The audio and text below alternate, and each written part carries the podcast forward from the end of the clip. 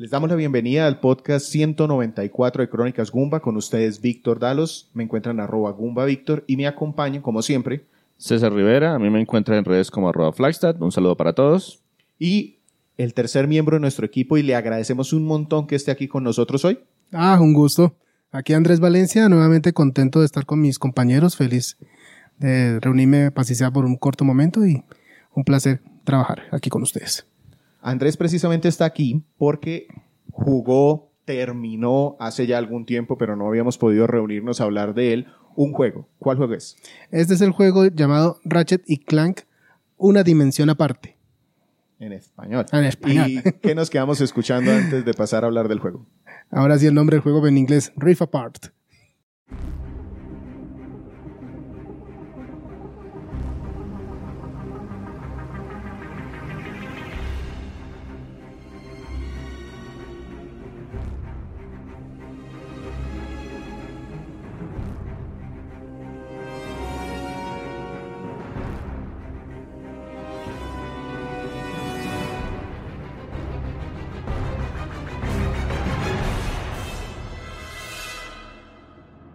Recuerden que nos encuentran en www.cronicasgumba.com y esperamos que se suscriban como escuchas en Po- Spotify.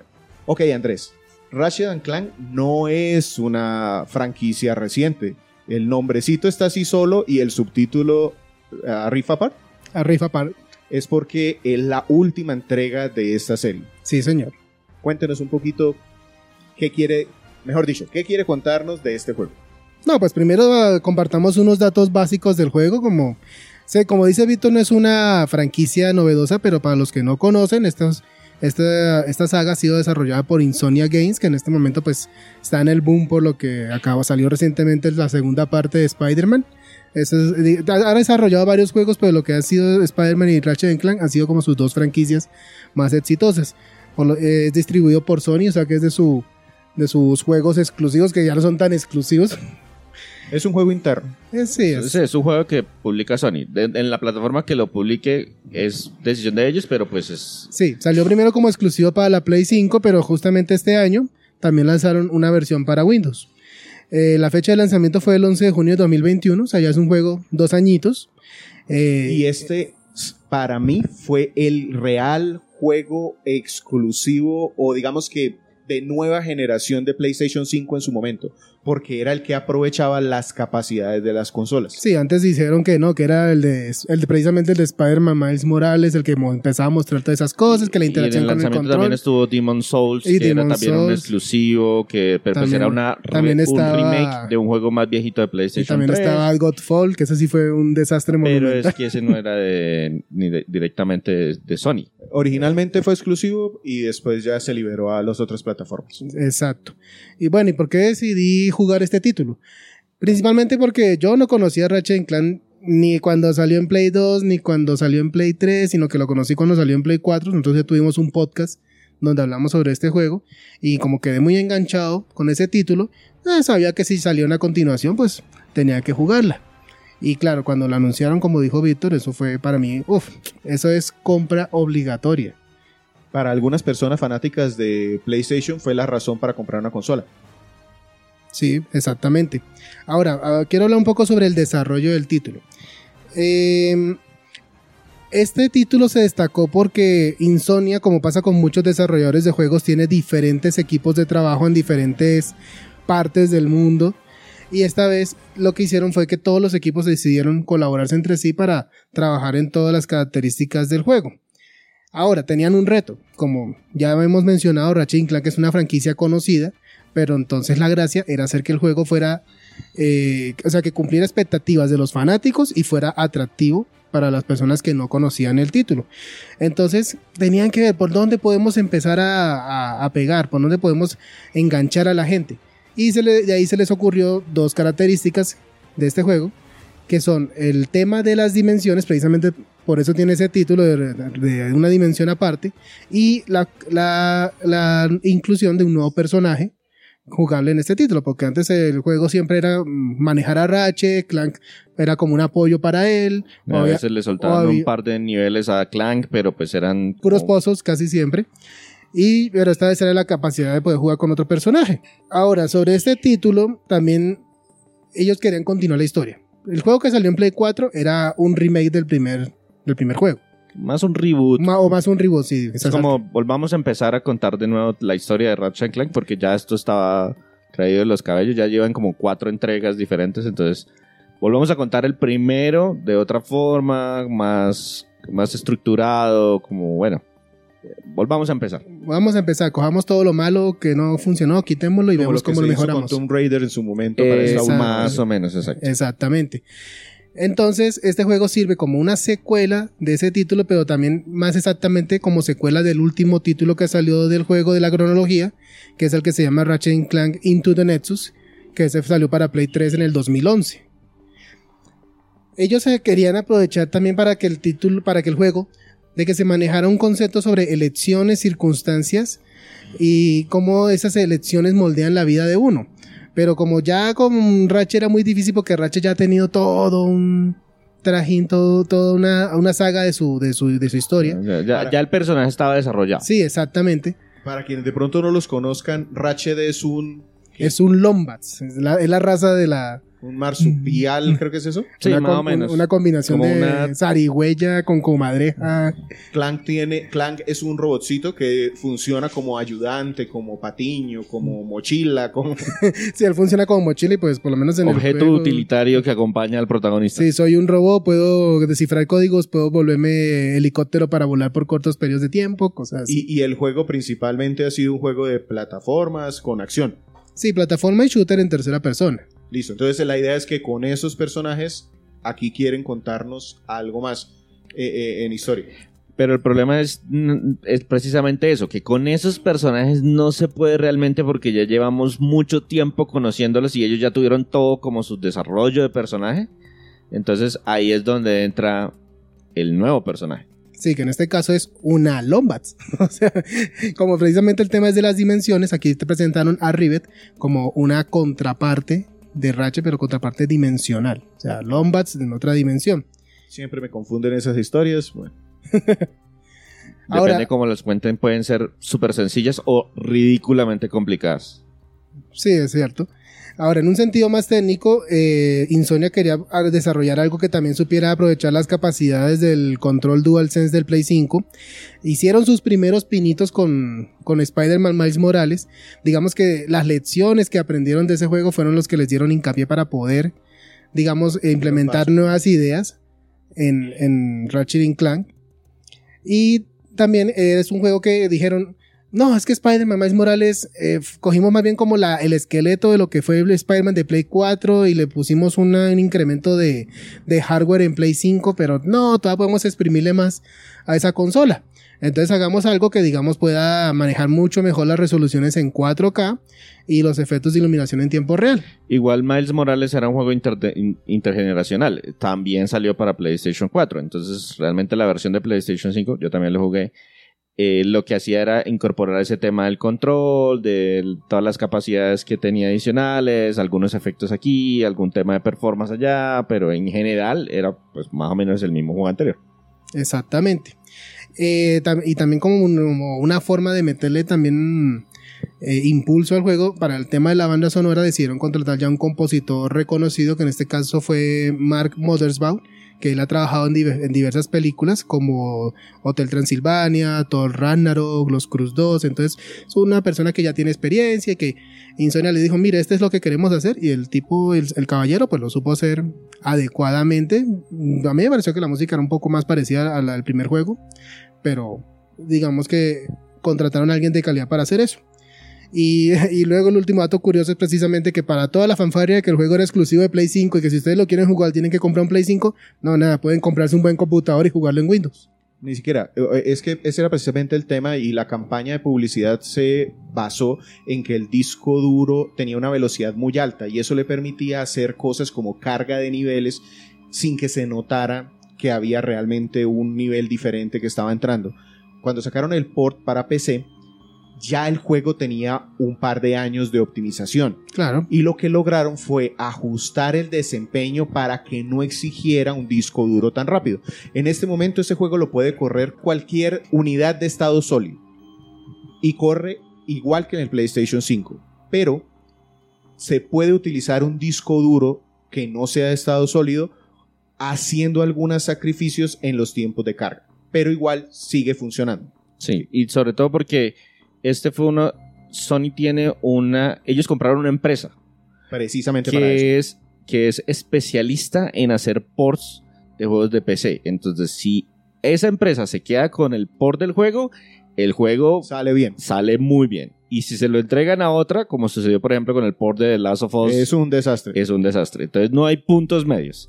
Entonces, si cuentan con la suerte de que este juego, por ejemplo, le correspondió a esa empresa, la empresa hace todo el trabajo de optimización, maneja los hardwares al dedito y logra hacer ese tipo de, de- de- de- exprimirle al motor y a las capacidades técnicas de la del, del hardware lo más posible para que es- corra fluidísimo. En conclusión, Sony dio con quien era para que no le estallara el computador a alguien cuando empezara a correr el juego. Listo, ya hablamos entonces que tenemos a un Wombat, a un robotcito. Lombats. Lombax. No, no. Porque el bomba sí existe en la vida real. y a otro Lombat que viene de otra dimensión. Sí, señor. ¿Qué historia nos cuentan aquí y qué tal es, es entretenida, sirve para llevarnos por la acción? Porque para mí este juego gana mucho es en su acción y su plataformeo. No crea, la historia La historia es, es, buena. buena. Y no solamente es buena, es cómica. Ellos se esfuerzan por de, porque sea todo algo la- divertido. Lo- algo que caracteriza la- los juegos de Ratchet y Clank es que cuentan buenas historias, historias entretenidas y con un buen manejo del humor, donde incluso también involucran al jugador, porque también se refieren en cuarta persona. Rompen cuarta pared. Rompe la cuarta pared, exacto, pero es que la cuarta persona. Rompe la cuarta pared, entonces, y, y uno le, se entretiene, se a- ríe. A, pesar de que sí, el énfasis es la plataforma y la acción, no ignoran la historia. O sea, no, la, no es un agregado de que Ay, hay que rescatar a la princesa. No, le ponen un poquito más Le de ponen- carne. le- le ponen- Y, y aquí debe ser compleja porque metemos multimensión y todas esas cosas que a veces... No sé si la multidimensión es para, eh, era una excusa para mostrar este poder de cambio instantáneo de niveles o realmente aporta algo a la En muchos medios, cuando tratan los temas multiversales, siempre hay que eh, trabajar la parte visual para poder engrandecer ese elemento, para poder demostrar su importancia, lo, lo grandioso que es. Yo me acuerdo películas como las de Ant-Man, cuando muestran que el, el universo es microscópico y entonces avanzan barreras, dimensiones, elementos. Y así lo mismo, eso como, como acabaste de mencionar, es una forma precisamente de tratar de optimizar todo lo que puede ofrecer el Play 5. Ahora, eh, en cuanto a la historia, como mencioné, esto es una secuela de Into Nexus. No voy a agotarlos con los detalles de ese juego, principalmente porque no lo jugué. Además, tuve que hacer investigación. Pero básicamente, el final de ese juego es que todo giraba en torno a un arma llamada el Dimensionador. O sea, ya la parte multiversal la estaban tratando desde hace rato. Y el final es que nuestro personaje Clank tiene el Dimensionador y tiene planes para él. Entonces el juego comienza con que a Ratchet y Clank le están haciendo una celebración en su honor por todos sus logros. Ratchet muy humilde dice yo no merezco esto, pero bueno. Y Clan dice yo tengo un regalo para ti. Como tú, todo tu propósito es tratar de encontrar los miembros de tu especie que no aparecen por ninguna parte, te ofrezco una oportunidad que es que es usar el dimensionador para buscar lombats que estén en otra dimensión y puedas encontrar a tu raza, de pronto que haya una pista sobre tu familia, etcétera, etcétera. Lo, eh, Ratchet dice, pero yo no necesito esto, yo estoy muy contento con mi vida, no tengo, ya no siento ninguna necesidad de buscar. Pero entonces durante la celebración aparece eh, uno de los villanos de la, de la serie que se llama el Doctor Nefarius. Él fue el villano del, del juego de Play 4. Ujú. Pero entonces, en esta, en esta franquicia ha habido una variedad de villanos, pero este ha sido como el más reconocido. Y él, y él irrumpe en la celebración y se trata de robar el dimensionador para sus malvados propósitos. Durante el enfrentamiento, el dimensionador se activa y pues succionan a este villano y a nuestros dos héroes a otra dimensión. Y- el dimensionador estalla y esa reacción causa que se, ah, se generen fracturas en el espacio-tiempo afectando todas las demás dimensiones. Y por otro lado se presenta la historia de nuestra nueva personaje que es Rivet, que es la lombas femenina. En su dimensión resulta que ella está enfrentándose a una contraparte de Nefarius que se llama el Emperador Nefarius, que tiene dominada completamente toda su galaxia. Y a raíz de la explosión del dimensionador, ella se encuentra es con Clank, solamente. Clan está averiado, no sabe cómo solucionar las cosas y Rive pues entonces con mucha desconfianza porque por su pasado oscuro, Rive es, Rive es un personaje que de verdad enfrenta tiene muchos traumas debido a que a la situación que está enfrentando es una es una lombas perseguida por el por el eh, por ese gobierno oscuro corrupto y, sobre todo algo que a lo que no tiene confianza son los robots. Entonces ahí comenzamos con la primera, el rastro de, de, de, manejo de relaciones que es entre ella y un robot que dice, no, yo necesito ayuda, necesito tu apoyo, eres una Lombax, mi amigo también es un Lombax, sé que podemos trabajar juntos. Y de ahí parte toda la historia de cómo Rive trata de ayudar a Clank y al mismo tiempo pues Ratchet eh, está solo, entonces también tiene que ver cómo solucionar la situación, encontrar a Clank y lo novedoso es que Nefarius también termina en esa dimensión del emperador y la gente lo confunde con el emperador, entonces él aprovecha su nueva posición para tratar de derrotar a los héroes sin, sin saber en lo que se está metiendo. Y de ahí comienza toda la historia de Ratchet y Clank. Drift Apart. Bueno, entonces, esto mezcla temas políticos con temores y esto sí alcanzan a ser memorables los personajes y las situaciones. No, sí, claro, y sobre todo que el juego curiosamente tiene un énfasis mucho mayor en Rivet. El juego de no debe haberse llamado Ratchet Clank, sino Rivet y Clank. Precisamente tratan de explorar cosas que con Ratchet no se podían hacer porque Ratchet es un personaje heroico, optimista. Rivet es, un, es una, un personaje que más que todo se destaca por sus instintos de supervivencia, el no confiar en la gente, en hacer lo necesario para, pues para, digamos, derrotar al mal. No confía Por cualquier medio. por cualquier medio posible. No. Eh, es, es- es un personaje que en su diseño también, es, eh, ustedes lo ven y resulta que ella tiene un brazo robótico. O sea, precisamente perdió su brazo en uno de esos enfrentamientos contra el emperador Nefarius y tuvo que herir su orgullo precisamente teniendo que usar uso de la tecnología para poder continuar adelante con su vida. Ok, entonces la historia sí presta para que nos mantenga ahí enganchados. Pero bastante equilibrado con la dosis de humor que mencionó César. Ok. Sobre todo Ne- Nefarius es un personaje que a pesar de ser el villano es más el, es el comic relief Es, de la es el historia. alivio cómico. Muchas veces, eh, muchas, sobre todo, es ese contraste. Me acuerda el, una- la película de Phineas y Ferb, Ah, sí, claro. cuando viajan a otra dimensión. Entonces, el villano de siempre, que normalmente es el cómico, se vuelve el mega villano porque tenía, no, no, no estaba ese contraste. Entonces, siempre sucede ese. Ah, y ahora sigue siendo el de nuestra dimensión, el alivio cómico, pero tenemos el malo malandro que es el mismo, pero un poco más serio. Y cuando aparece el emperador Nefarius, las cosas se ponen bastante fuertes. Ok, pasémonos entonces a cómo jugamos este Ratchet and Clank. Ya hemos adelantado que es un juego de acción, de plataformeo. Ahora incluimos este tema de los portales. In- in- intuyo que eso es como para ir cambiando entre Sí, niveles. sí, exacto. O sea, primero comencemos que el juego retiene los elementos de las versiones anteriores, que básicamente es el plataformeo, los shooters en tercera persona, la recolección de tornillos como medio de dinero para conseguir nuevas armas, comprar mejoras, eh, para la salud, también artefactos de diferentes usos. Eh, también se incorpora ahora es un sistema de trajes. O sea, tú tienes que adquirir las tres partes de diferentes trajes y esos te generan pues upgrades en tus estatus básicos. O sea que tiene también como, no, es, no, es- no me gusta llamarlo como un elemento RPG, pero... No porque es más de búsqueda que de experiencia. O sea, Pero- no es matando y ganando experiencia, porque eso sería un elemento más de RPG. Pues es- eh, maneja un, un sistema de experiencia, pero es solamente para incrementar vida, incrementar número de disparos de las armas y cosas así. Pero me gusta que a veces los coleccionables uno los busca por coleccionar, por platina y esas cosas, y este es un coleccionable que ayuda a la jugabilidad. da- cambia la jugabilidad. Exactamente.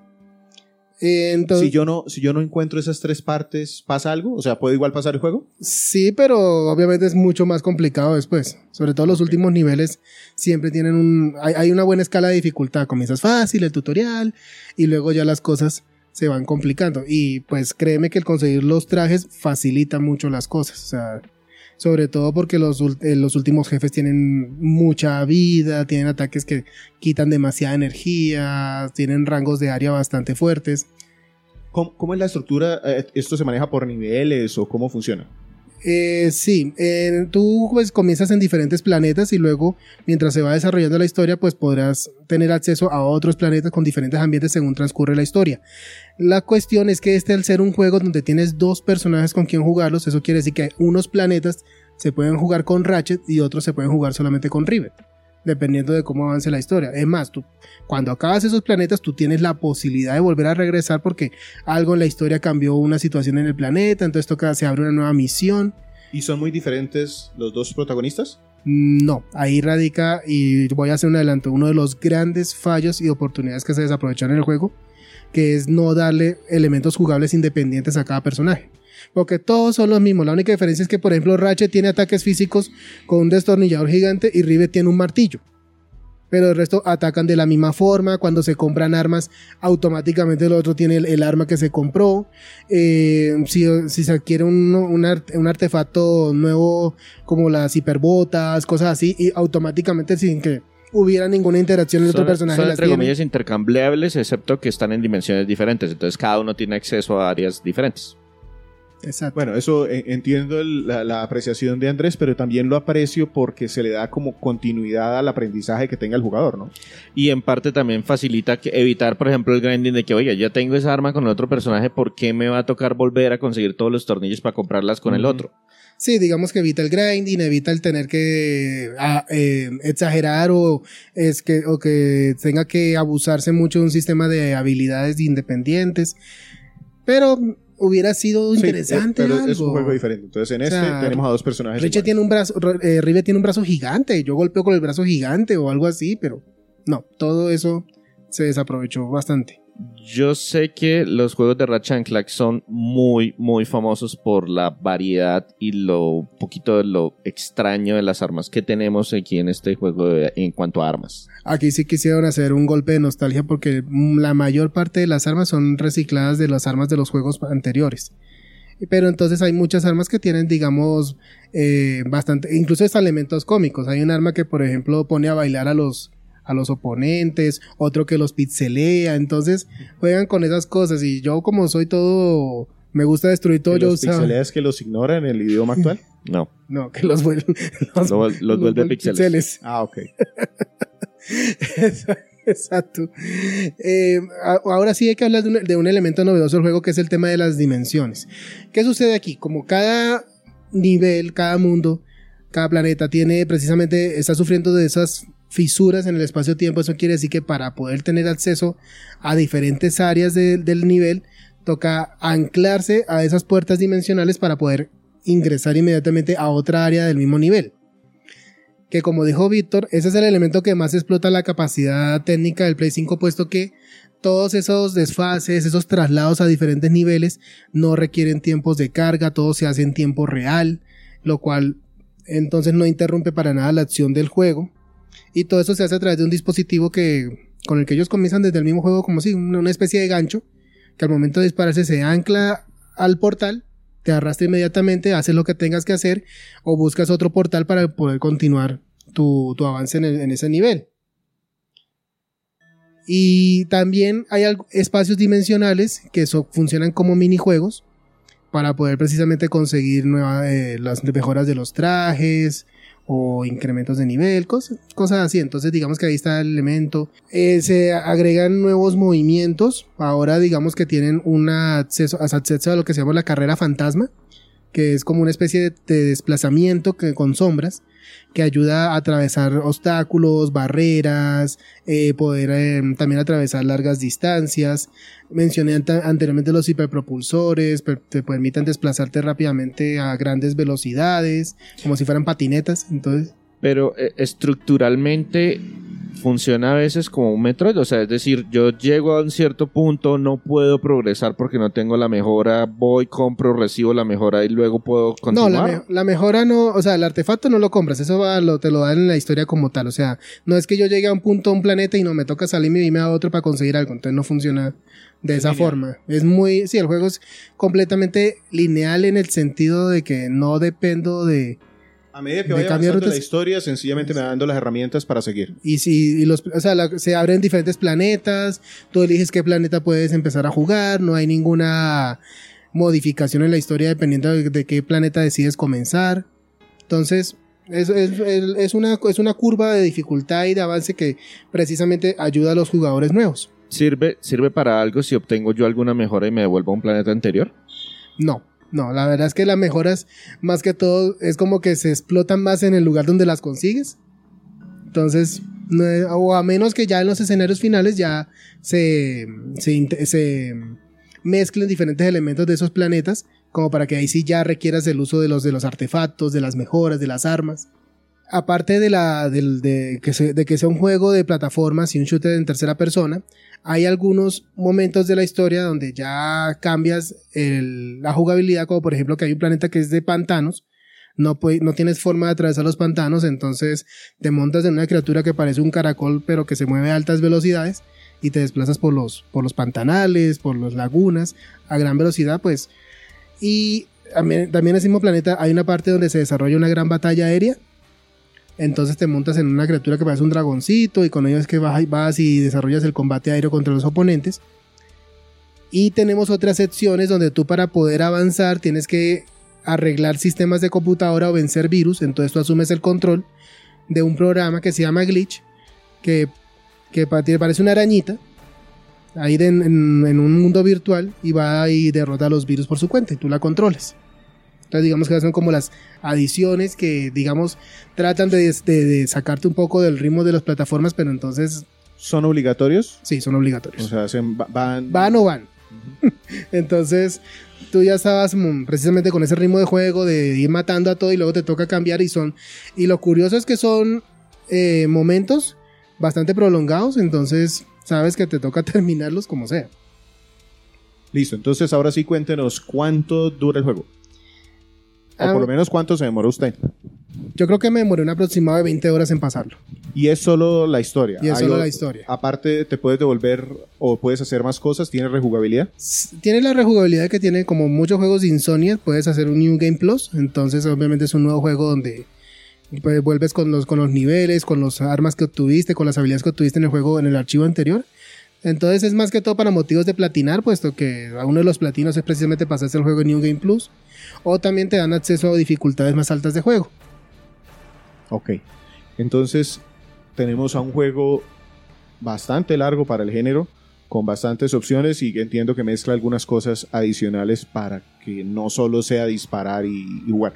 De pronto no me habló, cuando hablamos de disparar, de los jefes. Sí me alcanzó a mencionar que había, pero Los jefes, pues, eh, varias batallas de jefes eh, resultan ser el clásico minion así gigantesco con el que vas a pelear, el soldado malote fuerte. eh, pero hay otros jefes que sí son un poco más grandes, como naves espaciales o, o naves de combate con las que tienes que pelear. Eh, el jefe final también tiene, um, también precisamente es una pelea muy interesante por lo que juega con el tema dimensional en su, en su forma de, de atacar. Entonces digamos que las peleas con los jefes sí son bastante entretenidas, divertidas. De pronto lo que yo considero, y otra vez me adelanto a, uno de los aspectos negativos del juego, es que la variedad de enemigos no es muy alta. Entonces casi siempre vas a... Yo sé que es todo un imperio maligno y todo, pero uno espera cierta variedad, pero uno siempre encuentra los mismos soldaditos, se repiten mucho lo que son los subjefes. O sea, llegas a la mitad del planeta, a mitad del escenario y llega el soldado gigantesco malote y otra vez a derrotarlo y el siguiente planeta vuelve, pasó lo mismo, hasta que ya llegas al, al que es el jefe. Otros planetas no terminan con jefe, sino con una eh, al- algún tipo de misión que te toca terminar ya con, con digamos, con escenas cinemáticas y cosas así, eh, o, o quick time events. ya que metiste este tema de cinemáticas, este fue, ya habíamos dicho, uno de esos juegos del lanzamiento para PlayStation 5, o por lo menos en su año de No, es lanzamiento. exclusividad, porque eso salió como, como un año después de que había salido la consola. creo. Más o menos 6 a 8 meses después, más o menos como 6 o 7 meses después de que salió la consola. Ok, uno de esos primeros juegos. Y veníamos, digamos que ya con una PlayStation 4 que había dado el máximo. ¿Se nota ese salto a PlayStation 5 aquí? Bastante.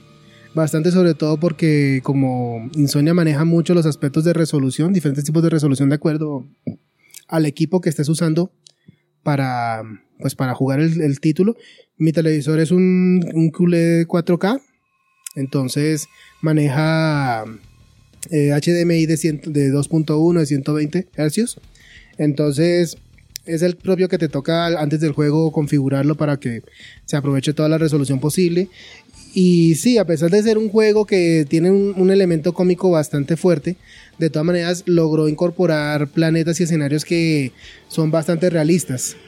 O sea, hay un planeta, está planeta desolado, ves el desierto, ves el polvo, la arena, eh, ves los movimientos de las nubes, los personajes, los lombats son peludos, entonces es como que se nota el detalle en cada pelito del personaje como tal, entonces es un juego que gráficamente sí explotó mucho las capacidades de la consola.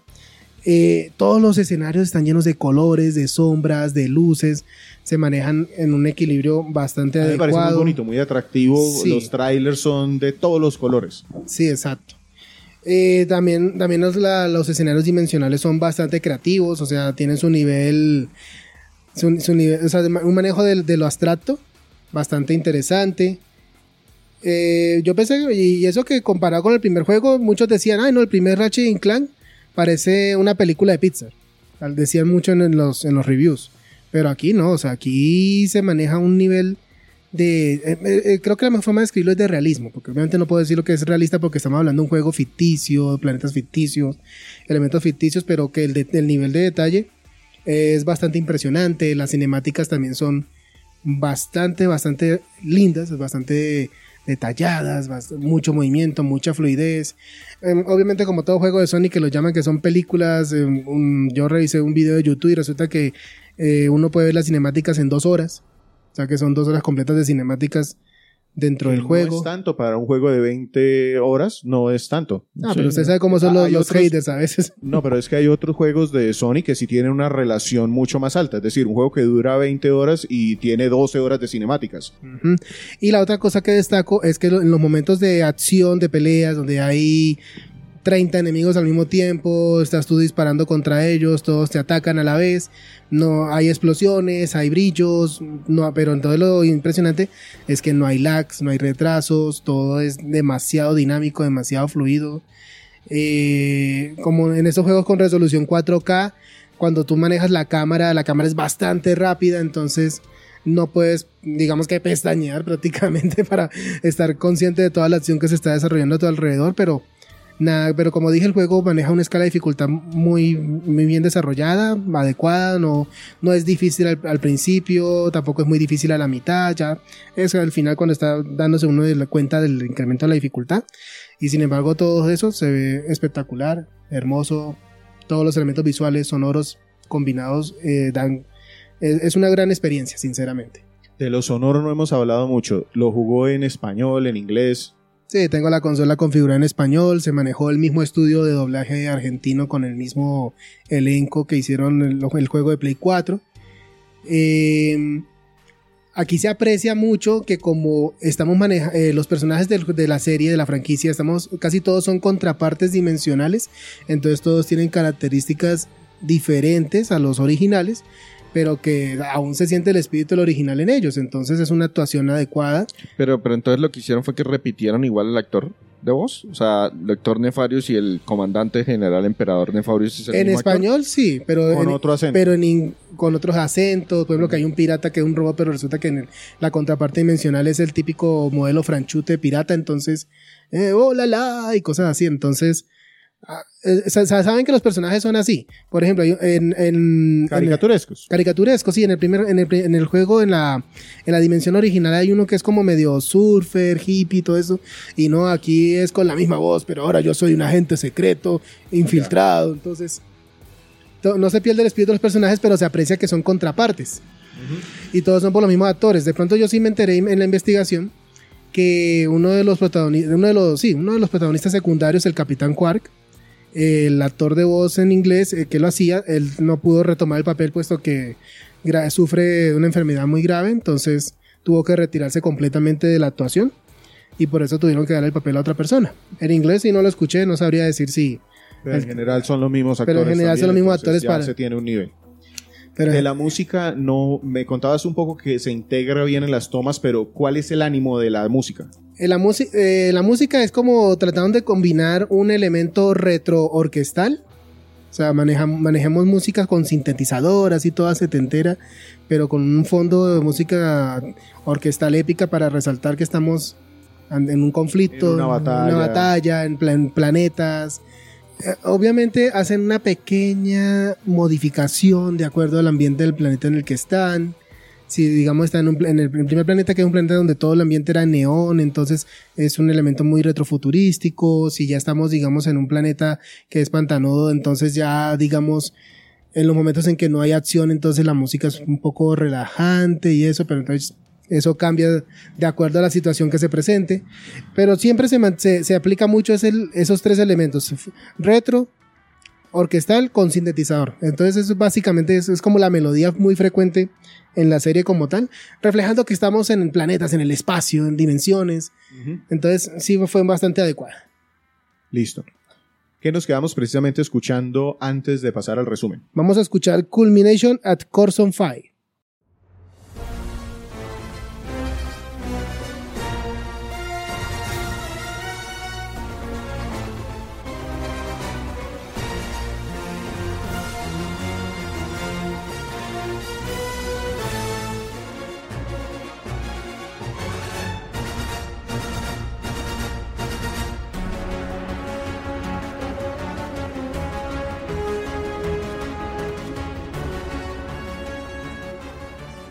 Les agradecemos por estar aquí con nosotros. Recuerden que estamos hablando de Ratchet and Clank, un juego que salió originalmente para PlayStation 5 en 2020, 2021. Y un par de años después salió para PC. Andrés nos está contando, o ya nos contó, un montón de cosas del juego y le vamos a preguntar ahora los puntos fuertes, lo que más le gustó. Bueno, lo que más me gustó. Eh, hay que darle crédito a Insomniac. Sí explotó la capacidad técnica de la Play con este juego. No digo que, ay, no, ese no era un juego técnicamente mejor que Ratchet y Clank, pero hizo lo suyo. Supo cómo, a dónde darle cada aspecto técnico, gráfico, sonoro, sobre todo. Suena muy redondo. Todo lo que ha contado es un juego que de pronto no despunta nada, pero está muy redondo en todos sus aspectos. No, sí, sobre todo lo que quería más que todo explotar es el aspecto visual. Porque como digo, en esta clase de historias, de personajes que se desarrollan en, el espacio, dimensiones, todo lo visual tiene que ser lo más grandioso, lo más relevante. Por eso es que digo que de pronto el aspecto sonoro no destacó tanto, porque siguió usando el mismo tipo de música que de, de los juegos anteriores, pero es, es su propia, es la identidad y pues lo que no está roto, ¿para qué arreglarlo? Una de las ventajas de jugar con las dimensiones es que podemos volvernos locos con las dimensiones. Entonces ya de por sí ellos jugaban mucho con el que tenemos el planeta 1 que es de esta forma, el planeta 2 que es de esta forma, el planeta 3, pero además ahora tenemos versiones de otras dimensiones de esos mismos personajes, de esos mismos enemigos, de esos mismos, etcétera, etcétera. Sí. Eh, mi segundo punto positivo, eh, que me gustó mucho la interacción que te da el DualSense Controller con el juego, porque es un juego que, digamos, tú mientras estás caminando sientes como el control vibra con los pasitos, cuando vas a disparar sientes, te puedes sentir la vibración del arma, que si es un arma que dispara un, un, un láser de protones, entonces tú sientes como el control vibra de manera prolongada, si es como una metralleta sientes como entonces también el control hace pequeñas vibraciones, si te golpean también, o sea, todo, o sea, ya sabes que la interacción no va a ser solamente a partir de los ojos y, y del oído, sino también a través del tacto con el control, quedó muy bien hecho. Me gustaban mucho los desplazamientos con los hiperpropulsores porque sentías como el control estaba como un motor de, entonces, o sea, uno no pensaría, pero eso gasta batería, pero rápido, pero la experiencia fue bastante agradable, o sea, también, y también incluso cuando uno va a las dimensiones, uno eh, o sea, se supone que funciona como un látigo, que tú tiras el cable y el cable te jala, también sientes como el control trata de simular esa, esa sensación, entonces lo lograron, pues, trabajaron muy bien ese control, o sea, Sony les dio un paquete con que trabajar y eso es lo que hicieron fue como una pintura, una obra maestra. Ahora, las herramientas de navegación me- eh, hicieron que mejorara mucho también la experiencia del combate, sobre todo la, eh, la carrera fantasma, porque es un, es un una mecánica que te permite usar para que se usa mucho para esquivar oponentes, para avanzar largas distancias, para superar obstáculos. Eh, también puedes trepar por las paredes, usar botas magnéticas para atacar eh, desde arriba. Entonces, la, entonces digamos que la, la, la mecánica de combate mejoró ampliamente. Pensé que iba a ser muy monótona porque iba a ser el mismo shooter en tercera persona, pero no, se integran diferentes situaciones, diferentes escenarios que hacen que la experiencia sea bastante variada. Y por último voy a destacar al nuevo personaje, a Rivet, porque en sí el juego básicamente gira ese en torno a ella. Ella es el corazón, el alma del juego, toda, toda la, historia, la historia termina anclada justamente con ella. Ratchet se vuelve aquí un personaje increíblemente secundario. O sea, incluso la batalla final, pues tú puedes elegir quién. Ese es como el único momento donde tú puedes como elegir quién va a pelear. Y eh, digamos que el integrar eh, un personaje con una historia que es relativamente oscuro, trágico, eh, te hace, te identifica con ella, o sea, qué pesar la, la niña que le ha pasado todo esto, porque eso es algo importante en los videojuegos, que te puedas compenetrar con la historia y con sus personajes. Y con Rive lo hicieron de una buena manera, ya Ratchet estaba haciendo demasiado monótono, tal vez entiendo entonces por qué le dedicaron más tiempo a Rivet. Aunque claro que queda erróneo que el juego se llame Ratchet and Clank cuando él no Lo que es... pasa es que ese es el nombre de la franquicia. Sí, exacto. Y ojalá sea un personaje que pues, le puedan hacer como un spin-off, o sea, se lo merece. El final de ella en el juego. No, yo creo que ya está desintegrada en la franquicia que se llama Ratchet and Clank. Eso es como la Coca-Cola azul o la Coca-Cola. El sabor es totalmente diferente, pero si le quitan el nombre Coca-Cola, no vende lo mismo. Exactamente. Pero sí, o sea, Rive fue, es el, definitivamente el eje central del, del título como tal. ¿Hay algún punto que usted crea que le pesó al juego, que, que no le gustó a Andrés? Pues yo reitero el tema de que pudieron haber hecho variaciones de jugabilidad Pero- en ambos personajes. ¿Pero realmente eso le quita o es un deseo suyo? ¿Es algo que a usted de pronto le pareció, pero que a otras personas puede que no Pues lo... es que cuando tú te enteras que un juego adquiere un nuevo personaje, tú tiendes dices, bueno, vamos a probar el nuevo personaje. De pronto, no sé, se mueva más rápido, se mueva más lento, haga menos daño, haga más daño. Tiene elementos que lo hacen, que, que lo hacen Pero- diferente y que, pero, y que pero yo, tengo una, yo tengo una duda. Ahí Sí. el problema es que Rivet sea un... No, pero el problema es que Rivet sea un clon de Ratchet o el problema es que mm, la, la evolución de los personajes no difiera. No, porque ya mencioné que los personajes evolucionan en cierta forma. O sea, Rivet enfrenta la, la situación No, de no, que. no, no, no, no, no, no. No, desde el punto de vista de Jugablemente. jugablemente. Por ejemplo, si yo, si yo le hubiera dado armas diferentes a Ratchet que a Rivet, ¿eso sería suficiente para solucionar el problema? ¿O el problema es que como base eh, los no, dos personajes no son tendría iguales? que cambiar algo interno del personaje como tal. No sé, salta más alto, tiene una O forma sea, de desplazamiento, el- el- a- de Lo negativo es que sean clones. Sí, básicamente Rivet es un skin femenino de Ratchet. Entonces, Que tiene sentido porque es su contraparte dimensional. Yo, yo, yo no lo veo tan malo. Eh, Es decir, entiendo que es una oportunidad perdida, pero no creo que le quite, por lo que le he entendido, peso al juego. pero sí. que lo haga malo. Pero a mí me arruinó parte de la expectativa. No, no, es que yo no estoy diciendo que el juego lo vuelva malo, porque el juego en sí es excelente. Es algo feo, sí. Es algo feo que, digamos, como dijiste, es una oportunidad perdida, se puede Lo que pasa, eh, a- a qué voy? Es que a mí el juego me llama la atención y yo no tengo ninguna expectativa. Entonces, para mí creo que eso no sería un problema. Eh, entiendo que para Andrés sí, porque jugó los juegos anteriores, le dijeron que hay un nuevo personaje y se creó una expectativa. Entonces, sí, sí veo que es algo más de pronto. Sí, no, Eh, no eh. necesariamente es objetivamente malo. Es el efecto Pucci. y lo segundo, pues, eh, que digamos las otras opciones de juego diferente al plataformeo, eh, mm, eh, digamos que no ayudan a mejorar el ritmo de juego, al contrario.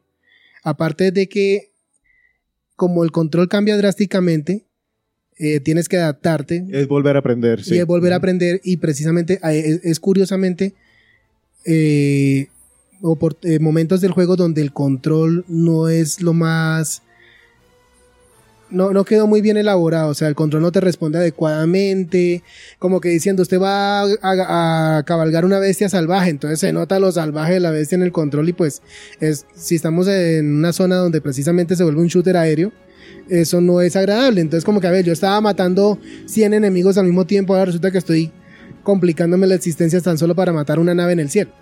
Entonces, digamos que no supieron manejar adecuadamente esos pequeños momentos donde ya el eh, cambia el plataformeo a otros, a otros géneros de juego. Pero, pero que tampoco le resta enormemente. Listo. Después de esto, bastantes puntos. Don Andrés, ¿cómo clasificaría usted este juego y a quién se lo recomienda? Para mí es un juego comprable. Es decir, si yo tengo una Play 4, una Play 5, perdón. Es esencial que lo consigas. Una PC que pueda correrlo, vale la pena. Jueguelo, jueguelo porque eh, ¿te acuerdas que te dije que una de las preocupaciones en el desarrollo era que el juego fuera atractivo para las personas que no conocían la franquicia? Bueno, te va- si no la conoces te va a enganchar, la historia te va a parecer muy chistosa, a pesar de sus elementos oscuros. Eh, la acción es, bastante, es excelente. Es un, es un buen juego. O sea, si van a decir este va a ser el último juego de Ratchet Clank, entonces lo, lo- lo hicieron, lo- va a ser un juego que va a salir con la, por la puerta grande. O sea, no va a ser, ay, no, pues la franquicia eh, Vino en descenso Juego y no. número 13 y peor juego de la historia, peor juego de la franquicia. No, o sea, fue un juego que lo hicieron muy bien para una nueva generación de consolas. Entonces, Un comprable. es un comprable. O sea, puede Y se lo recomiendas a todo el mundo. se lo, se lo recomiendo. Sí, pues obviamente no hay mucha gente que adore el plataformeo. No, curiosamente es de los géneros más comunes. No, no tanto, sobre No. todo en PC. El PC no es uno de los géneros más populares que hay. Hay eh, en 3D. vale la pena mencionar, en 3D. Eh, Pues Sí. yo tengo una pregunta, de pronto es más para Víctor que para Andrés. El, el juego, si yo lo tengo en PC, le puedo conectar un DualSense para sacarle provecho a esas cositas, Sí. ¿cierto? sí. Porque pues uno de los puntos positivos que mencionó Andrés es precisamente la integración del control. Aunque Y yo pues- realmente me, me han prestado unos para jugar algunos juegos que ha- hacen función de eso y termino desconectándolo. Eso ya es cuestión de gustos y sobre todo porque me parece que sí drena la batería un montón. Me parece Sí, sí consume más rápido la batería, pero a mí, a mí me gusta bastante cuando lo integran eh, correctamente. Hay un par de títulos que de verdad le han sacado provecho a eso. Insomniac llama la ha sido un desarrollador que ha podido explotar eso, sobre todo también con el uso del pad, Eh, para, digamos, tener acceso a diferentes opciones y ajustes. Como y para eso. simplificar el menú, lo que O hacía la pantalla del digamos Wii U. para abrir que- el radar, eh, o digamos, si quieres eh, activar esto, mueve el dedo, mueve el, mueve el pad hacia arriba. Entonces todo eso quedó muy bien integrado. Yo quiero concluir con esta reflexión. Eh, definitivamente Ratchet Clank Rift Apart es un ejemplo de los grandes logros de la consola. Me pareció una experiencia fantástica de juego que ofreció Insomniac. La inclusión de Rivet definitivamente ayuda porque la verdad un nuevo personaje era un elemento que la franquicia necesitaba con desesperación. Hay narrativa ahora. Y, esa- y narrativa porque sí, la narrativa también gira en ese personaje, no es una Cam- añadidura. Cambia el porque, ajá. ritmo de la narrativa. Y entonces quizás digamos en sus elementos del género no, de- o sea, si volvemos a los elementos del género, tal vez no sea el juego más innovador, pero me parece que al fin- a pesar de todo sigue siendo un juego memorable. Yo lo escucho redondo, sí, en todo lo que, lo que me cuentas lo escucho redondo y ese es uno de los que tengo ahí en mi lista, esperando que baje un poquito porque eso ¿En qué precio se encuentra bajan nada. actualmente? Sí, ¿Están 70 dólares en PC o...? No, no, no, se consiguen menos de eso, se consigue como en 40, eh, pero pues para lo que uno está acostumbrado en PC es un precio alto. Es verdad. Pero tampoco es que ese salió hace mucho tiempo en PC. No tiene todavía, en el sí, momento que estamos grabando, salió, en mayo en- en- del 2023. vamos como para seis meses del lanzamiento. Entonces, pero sí, esperar un poquito más y tranquilo que cuando lo juegues, no importa si sea mañana o en seis meses, pero Sigue siendo un buen juego. sigue siendo un buen juego, sí. Listo, con esto hablamos hoy de Ratchet and Clank, un juego de Sony Insomnia. que encuentran en PlayStation 5 y que pueden probar en PC, pero hay que mirar bien las condiciones de la PC para ver si sí lo puede correr. Agradeciéndole muchísimo a Andrés que haya sacado el tiempo para hablar con nosotros el día de hoy. No sé si tiene algo donde lo encuentran, quiere hacerse publicidad. No, permaneceré en las oscuras sombras. Pero eso sí, compren una Play 5 que eh, Ratchet Clank Rift Apart es un juego que de verdad merece merece conseguir una consola si sea para disfrutarlo. Cómprenla y véndenla. Con nosotros también César hoy. Sí, eh, César Rivera, a mí me encuentra en redes como arroba Flagstad. Un saludo para todos. Y quien les habla, Víctor Dalos. Muchas gracias por escucharnos el día que haya sido hoy.